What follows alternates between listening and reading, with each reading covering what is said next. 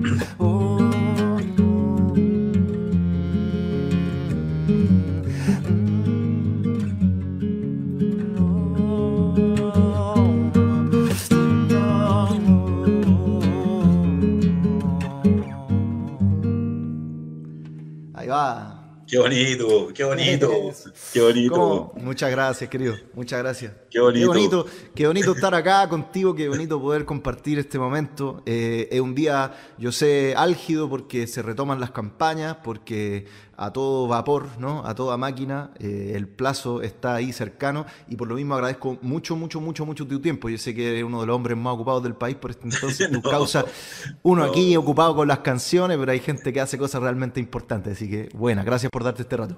No, al contrario, Nano, gracias a ti. El tema, de la, el tema de la cultura, el arte, está en la centralidad, está en el corazón de todos nosotros, en nuestra mente, en nuestro corazón, y por tanto lo que tú haces es inestimable también, sin duda, pues sin duda el arte, la cultura, la música, de repente nadie se puede imaginar la humanidad sin música, pues, y por tanto lo que tú haces es tremendamente bonito, hermoso, precioso, aparte que tú soy un artista comprometido con su tiempo, pues, comprometido, comprometido con, con las causas con las causas hermosas, con, las causas que hoy día movilizan a millones, y por tanto, yo al revés, nosotros, te agradecemos tu tiempo y la posibilidad de poder conversar contigo y aparte tener la posibilidad de conocer un estreno el día de hoy. Esto es como, esto es como, es como un recital para nosotros, ¿cachai? Para los que, para las y los que luchan por el agua. Entonces, Hermoso, Nano. Gracias. No, bacán. Ha sido también la excusa para mí para poder armar un repertorio de canciones que hablan de esto. Son hartas que yo he hecho y que han hecho otros también. Así que bacán. Increíble. Antes de terminar de dar las gracias, porque es muy importante decirlo, yo quiero agradecer a tu equipo de Modatima, a René, a Lale, a Pedro, a la gente de Modatima Mujeres, que nos pasa también su plataforma de stream, a todas las personas que han juntado voluntades, porque la cagaron, realmente impresionante. El, despliegue se nota que están hay una máquina bien, bien engrasada. Oye, considerando, considerando que hay hay un montón de gente que nos estará viendo, no todos te conocen a ti, em, a pesar de que eres una persona ya muy, muy, muy relevante en la esfera pública, pero a mí me gustaría un poquitito hacerte el retruco que le hiciste ayer al compadre ¿no? de Inglaterra, yo vi la entrevista. ¿Quién es? ¿Quién es Rodrigo Mundaca? como, que lo dejé, este como, lo que, como que lo dejé medio descolocado el Hassan Akram. Ah, ¿Quién es Hassan? Nadie sabe para quién trabaja, Rodrigo, así que retruécanos ahí, dale. Gracias, gracias, Nano, por tu generosidad, ¿no? Gracias. nada, qué buen momento. Nada, soy, eh, soy un ciudadano que vive en la provincia de Petorca hace mucho tiempo, hace 25 años, em, que forma parte de una organización de la cual me siento extraordinariamente orgulloso de ser parte de aquella. Soy un soldado de la causa del agua, milito en la causa del agua. Eh, hace mucho tiempo también. Eh, soy de oficio agrónomo, hago, soy docente hace mucho tiempo en la Universidad Santo Tomás, la única universidad que no me echó cuando me condenaron por haber denunciado a Pérez Yo por robar agua. es el único, el único trabajo que he mantenido fijo durante mucho tiempo y me encanta hacer clases, me encanta la docencia, porque tengo una relación igual muy cercana con, con mis colegas, porque son colegas, son muchachos que van a cumplir un, rol societario fundamental, producir alimentos para el pueblo, para todas y todos. Así que, eh, y soy una persona que, que, que, está comprometido también con una causa que es extraordinariamente importante hoy día y que tiene que ver con poder recuperar el agua para nuestras comunidades como un derecho, eh, como un derecho esencial, porque el agua, el acceso al agua es un derecho humano y la, y la clave para el cumplimiento de todos los demás derechos. Y hoy día estamos en una disputa también, una disputa por la gobernación regional, por la región de Valparaíso, pero también Atima tiene un esfuerzo global. Eh, tenemos compañeras que son candidatas constituyentes en el Distrito 6, como la Caro Vilche, en el 20 el Carlos López, en el 23 a la Manuela Arroyo, una abogada constitucionalista, defensora de, de varios peñis y ñañas falsamente imputados por el Estado policial, y en el 25 también a la María Barrera, una compañera que ha encabezado las marchas en Osorno para terminar con la privatización de las empresas sanitarias, la Raquel González, candidata a alcaldesa en Papudo, la María Olga, candidata a concejala en Puente Alto, y varias compañeras más que en este minuto me discusan, se me olvida, pero somos parte de un esfuerzo global. Y yo soy parte de un esfuerzo global también. Cumplo una misión para mi organización y, y hemos tratado de estar a la altura de las circunstancias y, y tenemos un movimiento también que nos apaña y nos sentimos muy protegidos, muy respaldados por ello, así que nada, eh, creemos que tenemos que estar a la altura de las circunstancias y hemos tratado de ser coherentes a pesar de las dificultades que hemos tenido que enfrentar, pero también todas nuestras compañeras. Particularmente aprovecho la ocasión de mandarle mi cariño, mi reconocimiento, mi amor a muchas compañeras de Modatima que han tenido que soportar las presiones, la censura, que están amenazadas de muerte, varias de ellas, por, por el sentido común, ¿no? Por defender el derecho al agua y a pesar de todo se han sobrepuesto y, y nada. Probablemente este va a ser un programa muy emotivo y me parece bien que sea así porque, porque además de ser, eh, de estar formados de agua, también estamos formados por emociones, por sentimientos, por sensaciones y esa cuestión para nosotros es muy importante porque esta batalla es una batalla también por el amor. Es una batalla por amor, recuperar el agua es una batalla por el amor. Y por eso quiero aprovechar de mandarle un cariñoso saludo a todas las compañeras que integran Moatima, a todas, mm. sin excepción. Yo aprovecho el pase gol que me das también para hacer un saludo a mi compañera, la Clara, que está ahí del otro lado de la pared viendo, que, que ella fue la que me dijo, oye, con esta canción debería hablar con Rodrigo Mundaca. Así que siempre, siempre, sí, pues sí, siempre trabajando juntos, ¿no? Yo quería hacerte una pregunta, eh, en realidad saliendo un poco del campo de las emociones por ahora, ¿no? Ya que tú mencionas que desde Modatima son muchos los que están postulando a cargos de elección popular ahora, en este momento tan particular en que se han juntado además muchas elecciones, ¿no? A la vez, que, que no tenían que ser al mismo tiempo. Y yo tenía mi voto listo para Mundaca Constituyente. Yo lo tenía claro. Se decía, pero allá va el tren. Entonces, quería preguntarte más allá de la trastienda política, que me imagino que la habrá, de, por qué finalmente fue ese el espacio. Existe como este prejuicio ya dando vuelta, ¿no? Vox Populi, de que el cargo del gobernador es un tanto simbólico y de que es poco lo que se puede hacer desde ahí. Yo te pregunto desde el desconocimiento, ¿no? ¿Cuál es la, inferencia que tú a poder hacer desde ese rol y por qué elegiste tú optar a eso, ¿no? Eh, bueno, es una buena pregunta, ¿no? Eh, ahora, la decisión que tomamos es una decisión colectiva, no una decisión personal, la toma la organización. La organización toma la decisión de llevar de cuatro candidatos constituyentes, llevamos tres compañeras y un compañero, tres compañeras mujeres candidatas constituyentes y un compañero. Eh, y se toma la decisión de disputar la gobernación de la región de Valparaíso porque por primera vez se va a escoger un gobernador democráticamente. Y eso responde también al avance del movimiento social que ha presionado por una descentralización efectiva en los territorios. A propósito, Nano, de que por más de 200 años Santiago ha sido el reino y sus élites políticas, económicas y culturales las que dirimen el derrotero de nuestro propio, destino en nuestras comunidades, en nuestros territorios. Ahora, evidentemente, nosotros lo hemos dicho, Nano, y lo voy a decir también para la audiencia, el proceso de descentralización en marcha es un niño con dientes de leche es un niño con dientes de leche porque tiene funciones muy específicas, va a tener funciones de administración, normativa, de planificación presupuestaria y de coordinación, pero tiene pocas competencias. Pero las competencias que tiene también tienen cierta importancia. Por ejemplo, el gobernador electo va a, elaborar, el Plan Regional de Ordenamiento Territorial de la región de Valparaíso, cuestión que es tremendamente importante en la perspectiva de lo que encarnamos y representamos, que es la protección del patrimonio ambiental.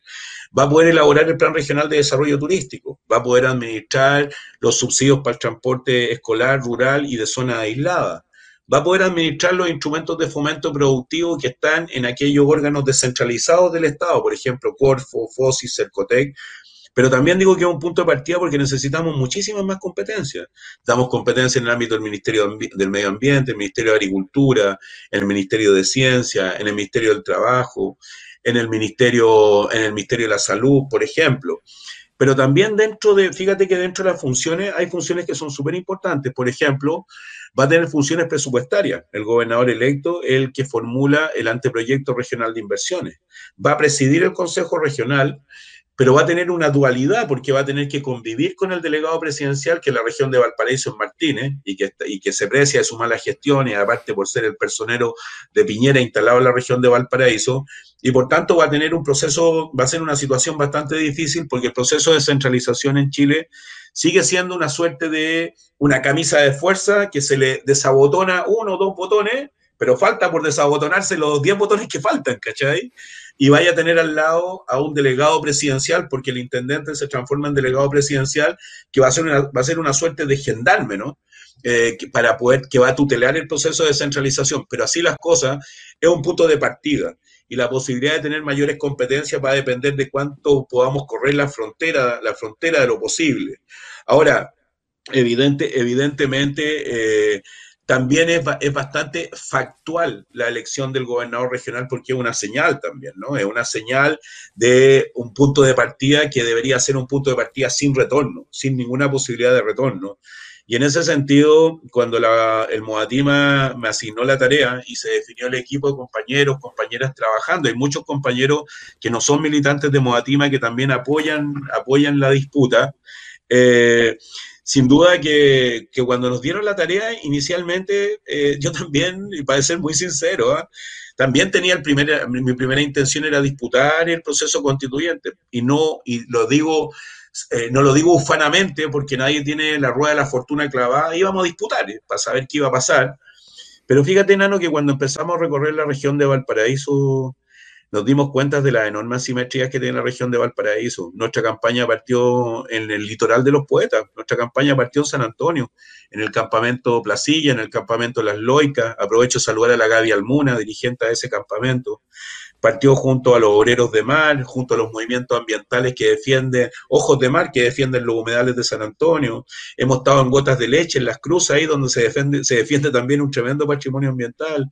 Eh, eh, y partimos ahí, partimos en el, en el litoral de los poetas y empezamos a recorrer intensamente la región. nosotros llevamos 10 meses en campaña, ganamos una primaria en noviembre del año pasado, fuimos primera mayoría nacional cuando nadie daba mucho por nosotros, desde el movimiento social. Eh, Y hoy día la región de Valparaíso es la región que tiene la mayor cantidad de campamentos, nano, 225, 23.843 familias viviendo en campamentos, más de 100.000 personas. Tenemos más de 350.000 personas que dependen de los camiones aljibe. Tenemos dos dígitos en materia de cesantía. Somos la región que tiene la mayor cantidad de ollas comunes del país tenemos maltrato de niñas, niños y adolescentes, una región que exhibe alarmantes cifras en materia de femicidio, en materia de violencia sexual.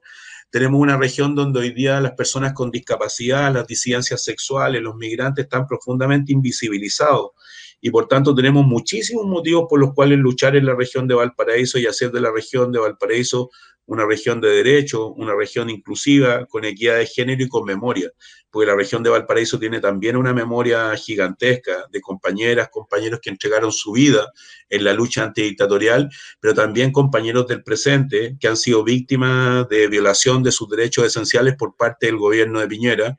Y aprovecho también de saludar al Matías Orellana, un compañero, un cabro que estudió educación física, que perdió su globo ocular producto de un disparo artero de la policía militarizada y le dispararon con una bomba lacrimógena a su cara. Y aprovecho saludar también al Mati, al Mati Orellana, que es un tremendo amigo y que es un símbolo también de la resistencia, al igual que Gustavo Gatica y Fabiola Campillay. Por tanto, tenemos muchísimos motivos, Nano, por los cuales luchar en nuestra región. Así es, así es. Qué bueno escucharte también con tanta claridad eh, y aportándonos a nosotros, ¿no? Aportándonos un poquitito de, perspectiva respecto a cuál es el proceso que se vive. Eh, aquello de, la frontera de lo posible pareciera ser como el sino de estos tiempos, ¿no? Así es. Que la medida de lo posible tiene que, tiene que correrse, tiene que correrse muchísimo, tiene que correrse rápido también, porque da la sensación finalmente que, entre zona y zona de sacrificio estamos pasando bien en un país de sacrificio, ¿no? Eh, que, que sacrifica todo lo que es valioso realmente, todo lo que reviste una sacralidad también, ¿no? Más allá de, la inmediatez, de lo práctico, de lo material, ¿no? Cuando dejamos de relacionarnos con nuestro entorno, con nuestro medio ambiente, eh, entendiendo que la relación que enarbolamos dentro de nuestras comunidades tiene que verse reflejada también en cómo respetamos y cómo tratamos a, la naturaleza de la cual eh, somos parte, digamos, ¿no? Empieza, empieza a producirse esta corrupción total que yo creo que es la que estamos viviendo ahora. Siendo las 9 y 23, esto está completamente directo, parecemos de la tele, eh, creo que una, una canción en menester, pues, ¿no? Va haciendo... Por supuesto, por, ahí la por supuesto. Quisiera quisiera dedicarle este, este canto a, ti, a todos tus colegas, a tus alumnos, a los alumnos y campesinos que están por ahí eh, procurándonos los alimentos. ¿no? no es una canción mía, es una canción del gran Víctor Jara. Ya, bonito.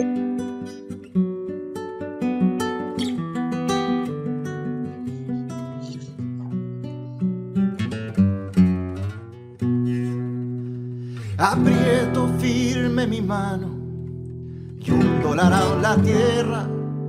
Hace años que llevo en ella, ¿cómo no estar agota? Aprieto firme mi mano y a la tierra.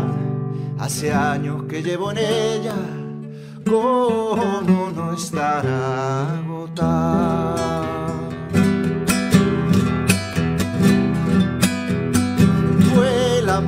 Mariposas, cantan grillos, la piel se me pone negra y el sol brilla, brilla, brilla. El sudor me hace surcos, yo hago surcos a la tierra sin parar.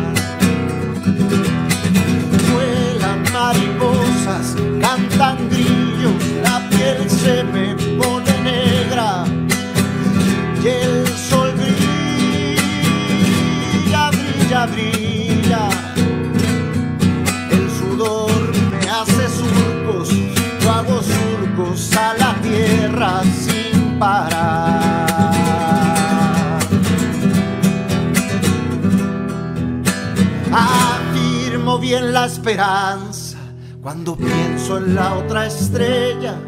Nunca es tarde, me dice ella, la paloma volará.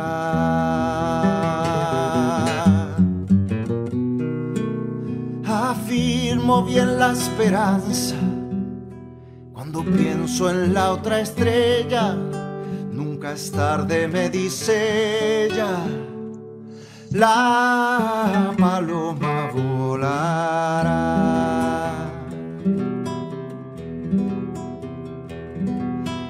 Vuelan mariposas, cantan grillos, la piel se me pone negra y el sol brilla, brilla y brilla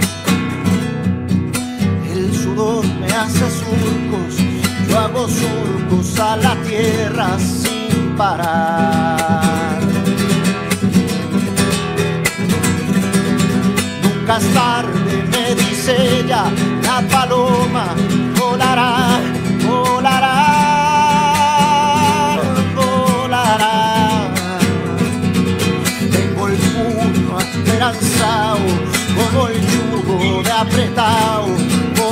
todo cambiará.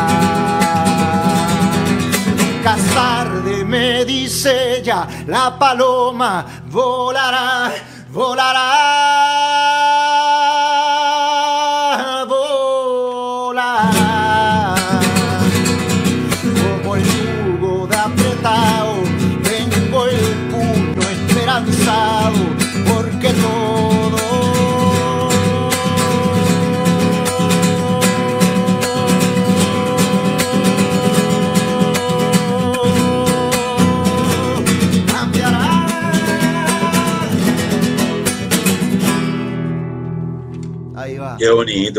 qué bonito.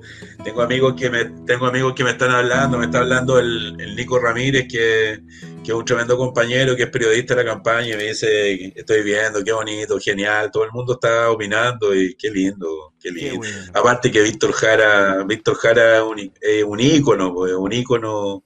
Probablemente cuando uno piensa en los artistas comprometidos con su tiempo, la primero que viene a la memoria es Víctor Jara. la- lo primero que viene a la memoria. Es importante Jara, también sí. eh, entender ¿no? que la memoria nos lleva a ciertos lugares pues, ¿no? y que el momento que Sí, estamos po. viviendo ahora no es un momento aislado del resto de, de nuestra historia, ¿no? que aquellos Sí. procesos que se están quizás cristalizando ahora, ¿no? que, están, que están llegando al punto en que yo creo que todos sentimos, ahora es cuando, ¿no? son muchas generaciones, son muchas décadas acumuladas de, de- de, por un lado de sueños y esperanza y por otro lado de frustraciones y de rabia, ¿no? que, que llegan a este momento en que por fin creo que tenemos la posibilidad de cambiar las cosas y como decís tú, entendiendo también que los procesos que se abren son procesos que comienzan, ¿no? El proceso Sí. constitucional, que les gusta decirle, constituyente, prefiero, eh, Yo también. eh, eh, es una cosa que en el fondo va, va a permitir replantear ciertos parámetros desde los cuales comenzar a construir, comenzar a imaginar, comenzar a, a- a- a enarbolar, digamos, una cancha un poquito más pareja, un país un poquitito más justo, más digno. Y en ese sentido yo quería hacerte una pregunta ya a, a título completamente personal yendo un paso más allá, digamos, de, de- las consignas en las cuales todos o muchos podremos estar completamente de acuerdo en que el agua es un, es un, es un derecho humano, ¿no? Al cual todos tenemos que tener acceso y que, y que la privatización del agua atenta contra la humanidad misma, digamos, de tantas maneras. ¿Qué sigue ahora, no? ¿Cómo se deconstruye el- el escenario actual eh, y cómo se construye un escenario en el cual las aguas efectivamente pasen a responder a su calidad de, de- de bien colectivo y de derecho humano? Además, en el contexto en que en el mundo pareciera que la, la dirección general es la contraria, como que está tendiendo la cosa hacia la privatización. Veíamos el otro día que el agua se empezó a cotizar en Wall Street, ¿no? Que, que Sí. desde afuera. Entonces, ¿cómo ya más en concreto, ¿no? ¿Qué es lo que viene? ¿Cuáles son los pasos a seguir, digamos? ¿Crees tú? Bueno, a propósito de lo que planteabas ahí tú, el, bueno, el año pasado, fines del año pasado, se informó de que el agua se iba a comenzar a cotizar en la bolsa de Wall Street, igual como quien cotiza petróleo, trigo, qué sé yo. Eh, hace poco también salió un informe que señala que de aquí al año 2025 la mitad del planeta va a vivir, va a vivir en zonas con escasez hídrica. Hoy día, en la actualidad, hay más de 800 millones de personas a lo largo y ancho de todo el planeta que viven sin acceso a agua potable hoy día. Sin duda, el, conflicto ambiental más importante que enfrenta la humanidad hoy día es el acceso al agua. Y, eso hoy día está ampliamente referenciado, vivenciado y científicamente demostrado. Eh, nosotros hemos dicho lo siguiente, Nano. El gobernador electo no va a tener la función, no va a tener la, eh, no va a tener la prerrogativa de terminar con la mercantilización y privatización de las aguas, porque eso va a estar anidado en el proceso constituyente. A mí también me gusta llamarlo de la misma manera, el proceso constituyente pero sí va a tener la posibilidad de intencionar política pública regional para priorizar recursos para los sistemas comunitarios de agua potable rural, por ejemplo, que son tremendamente importantes. Los APR es la única propiedad, eh, la única propiedad comunitaria del agua que nos queda en las localidades rurales de la región de Valparaíso y de todo el país. eh, priorizar recursos para agricultura familiar campesina, priorizar también recursos para reparar ecosistémicamente los cuerpos de agua que se encuentran sobre otorgados y se encuentran hoy día depredados y saqueados también. Eh, sin duda también que eh, la, la, autoridad electa va a tener funciones fiscalizadoras tremendamente importantes para que nunca más lo, la DGA, por ejemplo, la Dirección General de Agua, que es la que entrega el agua y tiene que ejercer funciones de policía en los ríos, para que nunca más nos digan la misma hueá que nos han dicho siempre, que ellos no pueden fiscalizar porque no tienen personal y todo el mundo sabe que el saqueo del agua en la región de Valparaíso está íntimamente vinculado al robo del agua, a prácticas impropias en la caja de los ríos hoy día. El gobernador electo va a tener, para decirlo en términos muy populares, un parlante gigante en la región de Valparaíso, icónica en materia de la lucha por el agua, icónica en materia por la lucha por el agua, para compulsar y presionar a los constituyentes para que coloquen en su centralidad la recuperación del agua. Nosotros en este proceso que hemos vivido el último tiempo, hemos acompañado la proclamación de todos los candidatos del Pacto Pro Dignidad pero también hemos acompañado la proclamación de todos los compañeros de las candidaturas de las asambleas territoriales, las candidaturas del movimiento social, lo hemos acompañado a todos. Eh, y muchos de esos compañeros, si bien es cierto, todos prácticamente, todas, todos y todes están comprometidos de llegar a elaborar la nueva norma jurídica, de colocar en su centralidad la recuperación del agua como un bien común y hacer de su acceso un derecho humano, reconstruir nuevamente toda la institucionalidad hídrica y establecer prioridades de uso. Todos están comprometidos con aquello. Y por tanto, lo que a nosotros corresponde precisamente desde la región de Valparaíso es apoyar esas iniciativas con todo el capital político y social que podamos contribuir, precisamente a fortalecer esa, ese propósito. Por eso hemos dicho también, Nano, de que el momento hoy día es constituyente y hay que constitucionalizar el debate público, no hay que poner los bueyes delante de la carreta. Hoy día es muy importante entender que si queremos hacer de la región de Valparaíso una región de derechos, que consagre el derecho a la vivienda, por ejemplo, un tema largamente invisibilizado. Naciones Unidas tiene una relatora especial para el tema de la vivienda, la Ilana Fani, que habla de la vivienda como un derecho. Si nosotros queremos consagrar el derecho a la vivienda, el derecho al agua, sin duda, el derecho a la seguridad alimentaria, el derecho a la educación, el derecho a la salud, necesitamos que la nueva norma constitucional que emane del proceso constituyente coloque en su centralidad la recuperación de la soberanía. Sin duda, si nosotros queremos tener más competencia, queremos municipios con mayores competencias, más empoderados, con más recursos, que haya democracia municipal, necesitamos que el proceso constituyente coloque en su centralidad la transferencia de poder político en clave territorial. Si queremos hoy día que el feminismo y cuya expresión compartimos absolutamente, que es derrotar el patriarcado como forma global de dominación, queremos terminar con el patriarcado, necesitamos que esta constitución se declare profundamente antipatriarcal. Si queremos defender los, derechos de los niños, niñas y adolescentes, hay que colocar a los niños en la centralidad del proceso constituyente. Si queremos defender a las disidencias sexuales, necesitamos que el proceso constituyente coloque en su centralidad los derechos de las disidencias sexuales. Por eso es tan importante el proceso constituyente y por eso es tan importante no desviarnos de ese camino porque ese camino es lo que nos va a permitir hoy día poder copar el proceso constituyente, tener más de un tercio de constituyentes que emanen de las demandas del pueblo, de las demandas de los trabajadores, de las demandas de las capas medias que hoy día también se encuentran pauperizadas por este modelo de despojo, y ese proceso, el proceso que estamos apoyando.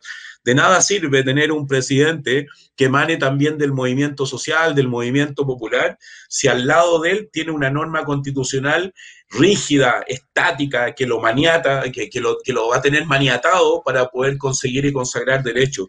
Por eso es muy importante apoyar el proceso y entender de que es fundamental aquí en esta pasada construir una sola lanza, donde todos empujemos en la misma, en la misma dirección hoy día para poder efectivamente derrotar las inequidades, derrotar la desigualdad, derrotar el despojo, colocar nano en la centralidad la vida digna, la vida humana. Y por eso luchamos, por colocar en la centralidad la vida digna y la vida humana. Qué complejo eh, eh, imaginarse ¿no? esta situación en que todos empujamos para el mismo lado viendo la realidad, ¿no? También que nos rodea, viendo, viendo las circunstancias electorales, por ejemplo, que se avecinan ahora, en que viene eh, una izquierda prácticamente, eh, digamos, fraccionada hasta el ridículo, ¿no? En que personas que realmente comparten ideas, en la gran mayoría de los temas se terminan enfrentando en listas diferentes. Yo espero sinceramente que en, que en los procesos que sigan esa tendencia se rompa, ¿no? Y que seamos capaces de, de ser un poco más generosos también todos, ¿no? En nuestras visiones, de entender que, eh, de que no solamente es importante que todos rememos para el mismo lado, es fundamental, porque si es que no, no va a ser posible llevar adelante ninguno de los cambios que son urgentes, ¿no? Que son absolutamente necesarios y, que también esta situación de crisis absoluta en que nos encontramos precipita, ¿no? En cierto sentido, eh, eh, el coronavirus, con, todas las dramas que ha traído, que ha arrastrado, eh, nos obliga también a reaccionar, ¿no? De una manera más urgente aún que la que ya nos obligaba el estadio social. Eso que decís tú es muy importante, ¿sabéis por qué, Nano? Porque mira, incluso, incluso uno podría desideologizar el debate y no hablar ni de izquierda ni de derecha, pero hablar del sentido común.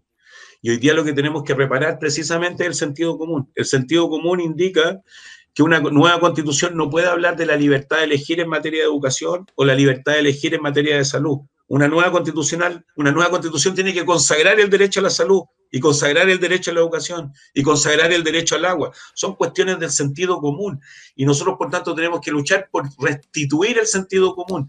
Eh, creo que hoy día es fundamental todo ley de la generosidad y creo que la generosidad tiene que estar en la centralidad también de, del debate. Hoy día tenemos que ser extraordinariamente, extraordinariamente generosos. Creo que hoy día el debate por el sentido común es un debate que nos mueve a millones hoy día. Mueve a millones porque el sentido común indica que necesitamos de, construir una, una, sociedad de derechos y no de privilegios. La revuelta popular dio cuenta precisamente del enorme hastío que tenía la sociedad en su conjunto con la situación institucional y la situación social y donde la casta política, un porcentaje importante de la casta política, forma parte de, del problema y no de la solución. Cuando cantabais Víctor Jara y estabais cantando ese tema, ¿sabéis de qué me acordé? Me acordé de su tema usted no es chicha ni limonada. Y hoy día hay muchos políticos que no son ni chicha ni limonada, porque en la práctica han profesado históricamente eh, su militancia en la política clásica del gato pardismo.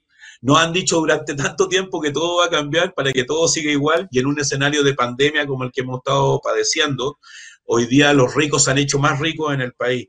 Hoy día nadie habla, por ejemplo, de que la pandemia es profundamente antropogénica, ha sido provocada por el hombre, porque destruyó los ecosistemas, destruyó la biodiversidad y los servicios ecológicos que brinda la biodiversidad, porque incentivó los monocultivos, porque destruyó los hospederos naturales de la fauna nativa, porque pensó que te podías tener un desarrollo ilimitado en un planeta finito. Por tanto, es fundamental comprender aquello también. Y eso significa tener, Nano, un nuevo contrato social con la naturaleza. No somos dueños de la naturaleza, somos parte de la naturaleza y por tanto tenemos que armonizar nuestra relación con la naturaleza. Y eso también tiene que estar en nuestra centralidad. Exactamente, exactamente. Eh, me, hace pensar eh, en, una anécdota que contaste en una entrevista, yo la vi en la tele hace un rato preparándome para esta conversa, que me pareció muy importante porque eh, a nosotros nos, separa una generación, ¿no? Una o dos, por ahí. Eh, y, mi generación, que nacimos en dictadura, en mi caso ya tirando para el final, digamos, hemos vivido todas nuestras vidas en este modelo profundamente patriarcal y neoliberal también, ¿no? Y creo que una misión fundamental de aquí para adelante es desneoliberalizarnos a nosotros mismos, despatriarcalizarnos, despinochetizarnos en nuestro interior, en nuestra idiosincrasia, incluso en, en nuestros pensamientos del foro más interno.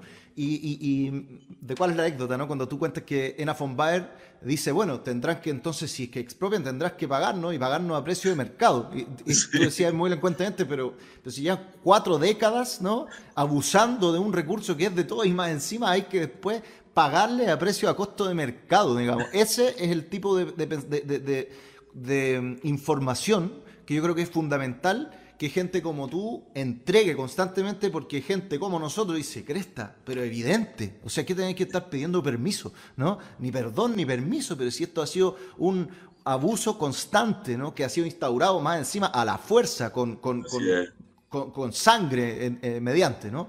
Voy a cantar porque me, empiezo a emputecer, weón, cuando pensaba en esto. Y Dale, póngale, póngale, póngale. póngale. Sí, por supuesto. Si no, no escucho. Unas décimas, tan linda la décima espinela, la reina del verso popular en castellano. Esta es una canción mía, se llama Las Venas.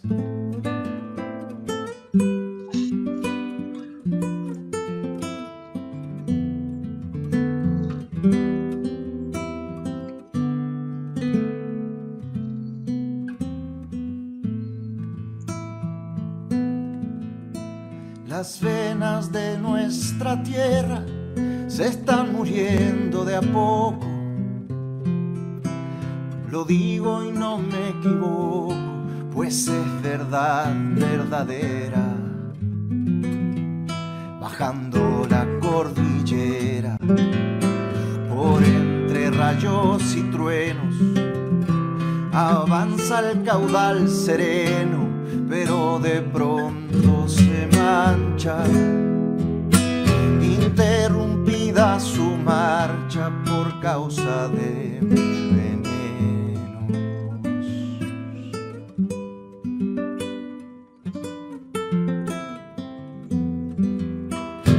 causa de mil venenos se están pudriendo los ríos y en miles de caseríos se están secando los sueños.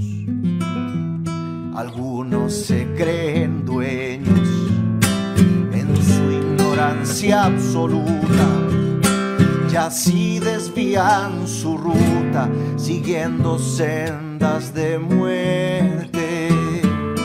Y con esa negra suerte la tierra misma se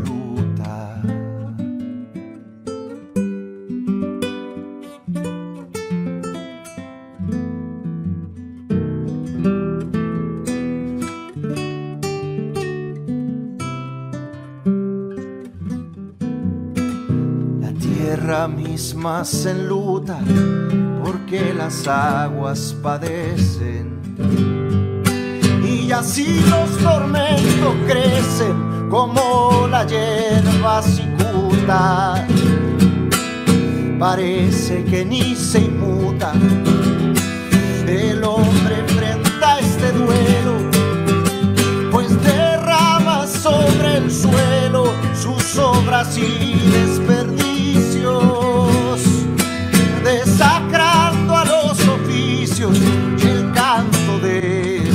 abuelos.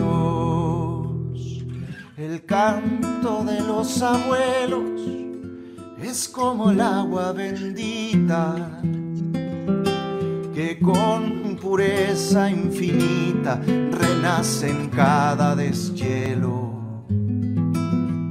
Por eso mi desconsuelo al ver cómo se profana la belleza más anciana que nos regala la vida y yace tan mal herida portando pestes humanas y yace tan mal herida portando pestes humanas.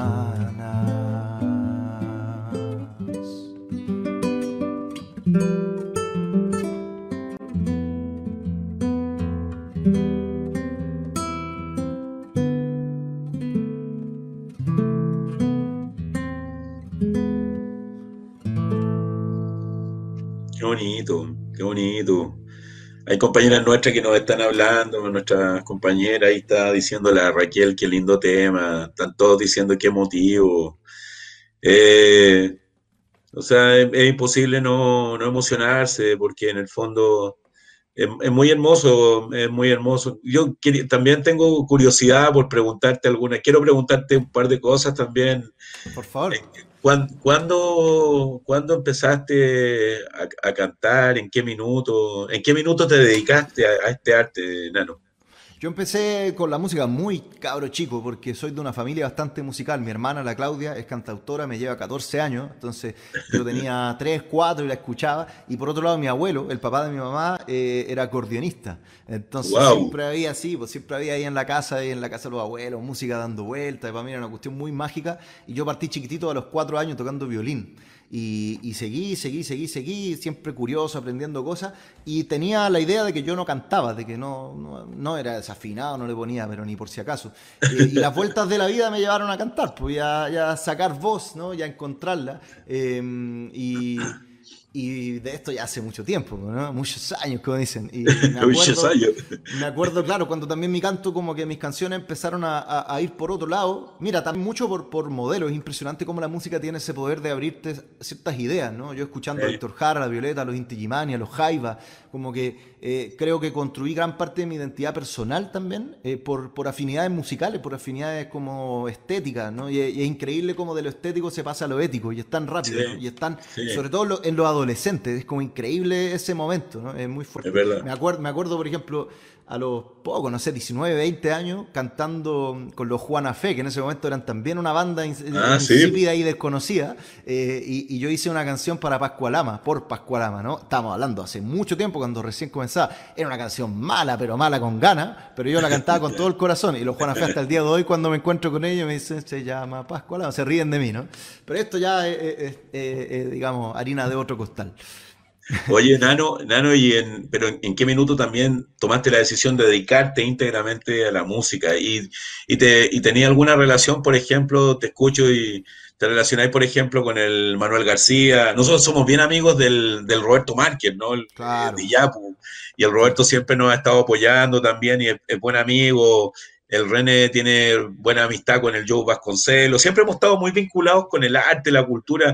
Decirte que Modatima tiene un espacio que se llama Las Viudas del Agua, que son compañeras nuestras, que dramatizan lo que ha significado en nuestras comunidades vivir privados de agua. Y es bien precioso aquí ellos, bien hermoso, eh, porque el tema, de la, el tema de la cultura, el tema del arte. Bueno, nosotros escribimos el guion también de una pieza coral que se llama Secos, que está interpretada por los principales artistas y actrices de la escena nacional. Ahí estaba la Francisca Inboden, la Chamila Rodríguez, la, Paula, la Paulina García, el Lucho Alarcón, Daniel Muñoz, Trejos, Cantillana, Oscar Hernández.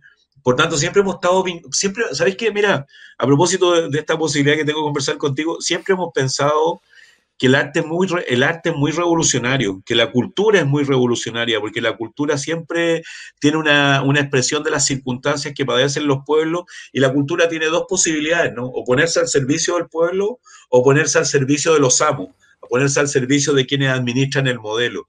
Y creo que finalmente lo que prevalece en la historia son eh, son, es Víctor Jara, eh, son, esos, esos artistas profundamente comprometidos con su pueblo, con su historia. Entonces, por eso, por eso esto para nosotros es muy importante. Para nosotros la cultura, el arte es muy importante, muy, muy importante. Y lo que tú haces también es muy importante. Entonces, por eso mi pregunta, ¿no? ¿Cómo te relacionáis con algunos eh, cultores que puedan ser contemporáneos a ti o que no sean, o que no sean contemporáneos? No, eh, hay una relación de cariño y de amistad y de admiración mutua, ¿no? Muy profunda con todas esas personas, pues sí. O sea, bueno, el Joe, con el Joe estábamos eh, por WhatsApp hace cinco minutos antes de empezar, yo le mandé la ficha, oye, no te olvides, weón, velo. No, lo mismo el Roberto, Manuel, Manuel que tú mencionabas, ha sido muy importante en, mi camino porque él fue muy generoso conmigo, me invitó a tocar en su grupo, en Mecánico Popular, cuando yo tenía 15 años. Y después yo toqué en su banda, él me abrió mucho camino, así que son gente que, que, que, no solamente son amigos, no solamente son colegas, sino que son también como compañeros de un camino ¿no? que se proyecta y que al mismo tiempo nos conectan con, con los que ya no están. Pues para mí, ponte tú, tocar con Luis Yapu, tocar con Luis Intigimani, con quien he tenido mucha cercanía, eh, y escucharlo hablar de, de Víctor Cara, por ejemplo, de la Violeta Parra, cuando estaban con ellos tocando, haciendo música, y decir como, bueno, eh, son personas, ¿no? Son personas que existieron, son personas que estuvieron ahí, que, que, forman parte de este mismo espacio, de este mismo territorio, cuya historia está y se siente y se canta, y cuando se cantan sus canciones se trae también esa energía. Y, es importante. Y yo aprovecho de, bueno, la vuelta, ¿no? Eh, es súper importante em, que nos podamos encontrar, yo creo, que podamos, ahora sí, es una mierda esta weá de, de los rectángulos de del internet, pero Yo estoy hasta la hueá de cámara y micrófono, pero apenas se pueda, ¿no? Es verdad. Y, yo tengo la experiencia de hartas, hartas, ya perdí la cuenta a veces de estar ahí en, en, Petorca y en Putaendo cantando, ¿no? en La Chaya tantas veces y en otra actividad ah, acompañando a las marchas. Y es, siempre muy emocionante sentir cómo la comunidad ahí se organiza, ¿no? Se organiza para defender el agua, para defender sus recursos, para luchar en contra de las nuevas mineras que quieren instalar, que siguen con nuevos proyectos como si ya no fuera suficiente. Así que nada, pues qué bueno, celebro yo esta instancia. Qué bueno. y, y pura puro, bueno, un poco de alegría también eh, vernos, ¿no? En medio de, tanta, de tanta Tú sabes que, te escuchaba y me, acordé, en los territorios, en las comunidades, hay expresiones culturales que están bastante invisibilizadas, pero que tienen que ver con los identitarios territoriales, ¿no? El canto a lo divino, por ejemplo, el baile de los chinos, por ejemplo. Aprovecho de saludar a los compañeros de la provincia de Petorca que, que, cultivan aquello, ¿no? El baile de los chinos, el canto a lo divino.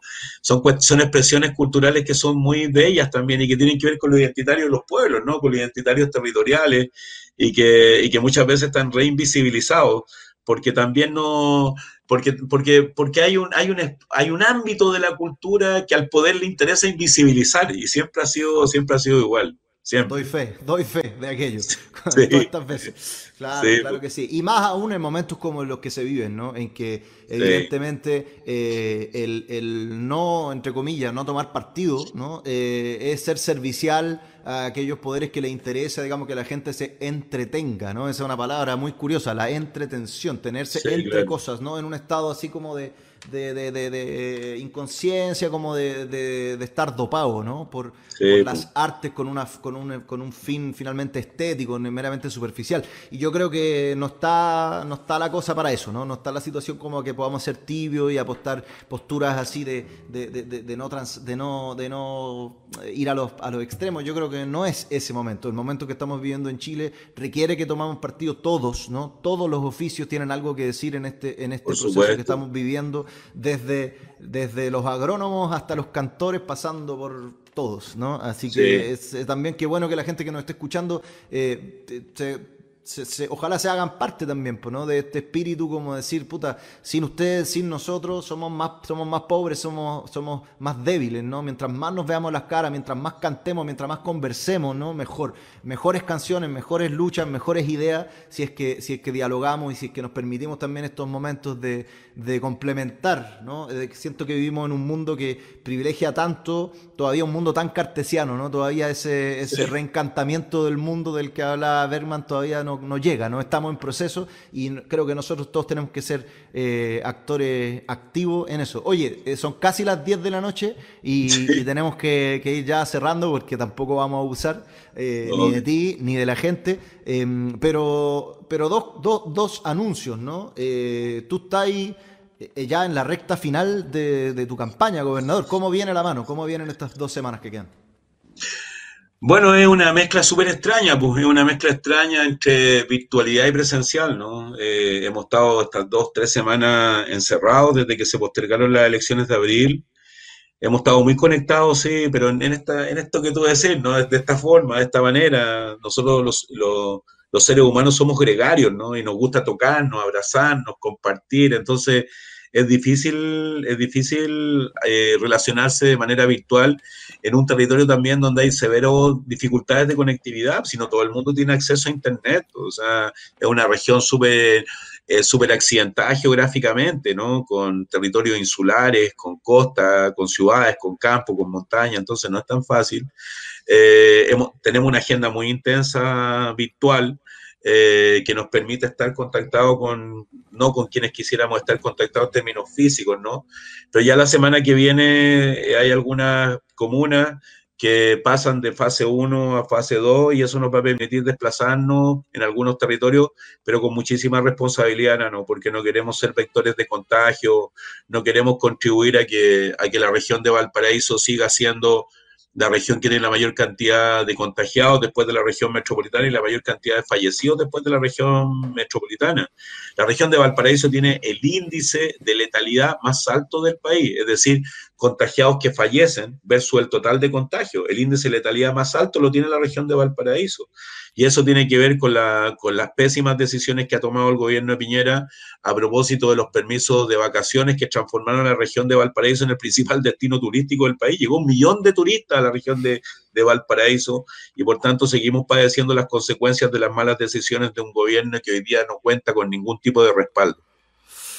¿Qué vamos a decir al respecto? ¿no? Nada que decir, nada que decir. Simplemente que, la gente que no, que, que, aquellos que no votaron ¿no? en la elección presidencial, que aprendan la elección, que no se ahueonen, que este es el momento, ¿no? De no ser tibio, de tomar partido, de tomar buenas decisiones, ¿no? Pensando en que los próximos años van a definir no solamente esos años, sino que las décadas que sigan también. Yo, por mi parte, te quiero agradecer muchísimo, una vez más, a, todo el equipo de Modatima. Les quiero contar también que eh, esto, esta conversación sucede, digamos, con la excusa de que yo estoy presentando una canción nueva, eh, que ya desde hace 50 minutos está disponible, la pueden ver en YouTube, se llama Agua Clara, pueden buscarla ahí, y desde las 12 de la noche, eh, parte de un EP que estamos lanzando hoy, que se llama Acústico en Madre Selfa, un disco completamente acústico, grabado en directo en una sola toma a la antigua, como, como me gusta a mí, porque queda con una garra y una fuerza diferente, en la cual eh, se presenta una canción nueva, son reversiones de canciones anteriores y una canción nueva que es esta, y es una canción que yo quisiera en esta ocasión, en el día de su ilustre lanzamiento y presentación al mundo,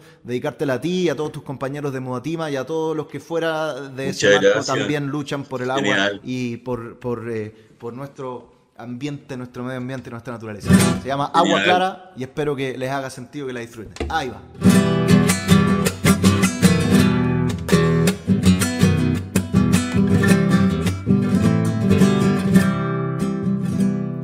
En noche de luna llena, la tierra se ve baldía, los valles no tienen agua, pero sí la minería. Explíqueme que no entiendo ¿Cómo no va a haber sequía si meten todos los ríos dentro de una tubería?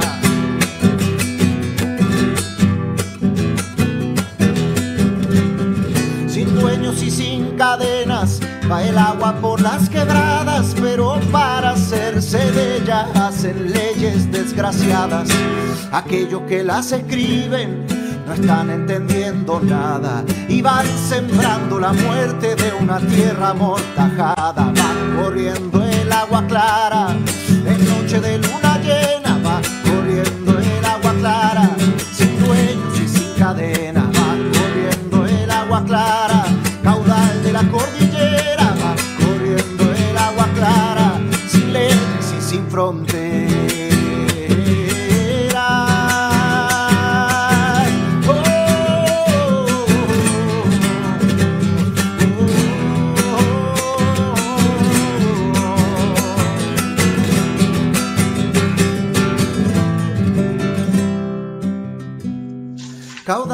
cordillera, vuela libre y libertario, tu canto de manantiales nunca fue más necesario.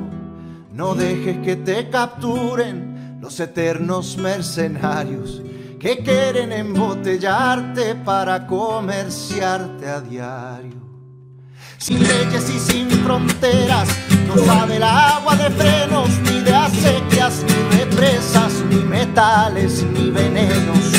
Es libre como los rayos, poderosa como el trueno. Y aquellos que la envenenan con mi canto los condeno. Va corriendo el agua clara en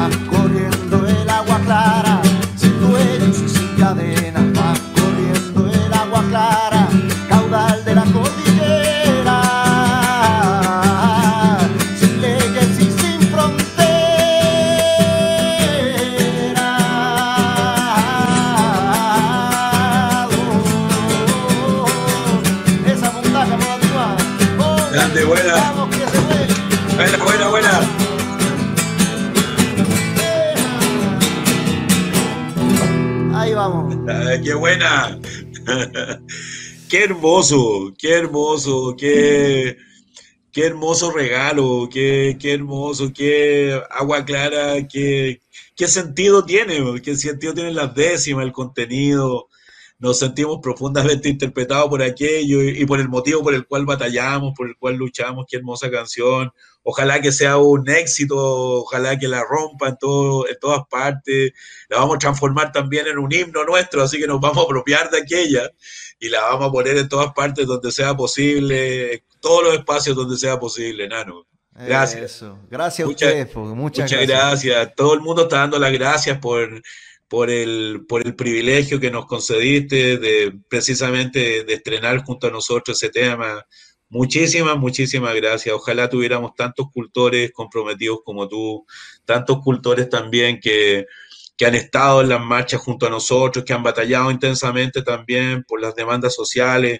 Nosotros en nuestro territorio también tenemos tremendos cultores, los cultores de arte escénico. Aprovecho de saludar al Nelson Roja, un compañero que ha estado, un Peñi que ha estado siempre también en la primera línea. Son muchísimos los cultores que han estado siempre con nosotros y, y ojalá que, que, florezcan, ¿no? Que florezcan como, que florezcan como en primavera, que las flores florezcan como en primavera, que nos llenemos de cultores comprometidos con su pueblo, comprometidos con su tiempo. Y Nano, darte las gracias infinitas, son muchísimos los mensajes que nos han llegado, es muchísima la gente que nos ha visto y nada más que agradecerte, de verdad, hermano.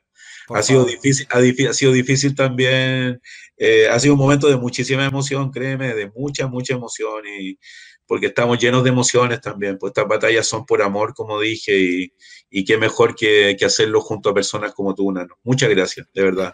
Gracias. Yo brindo, yo brindo con esta agüita que cae desde la cima por el canto, por Rodrigo y también por Modatima. Salud, chiquillos. Muchas gracias. Salud, hermano. Muchas gracias. Nos vemos. Abrazo.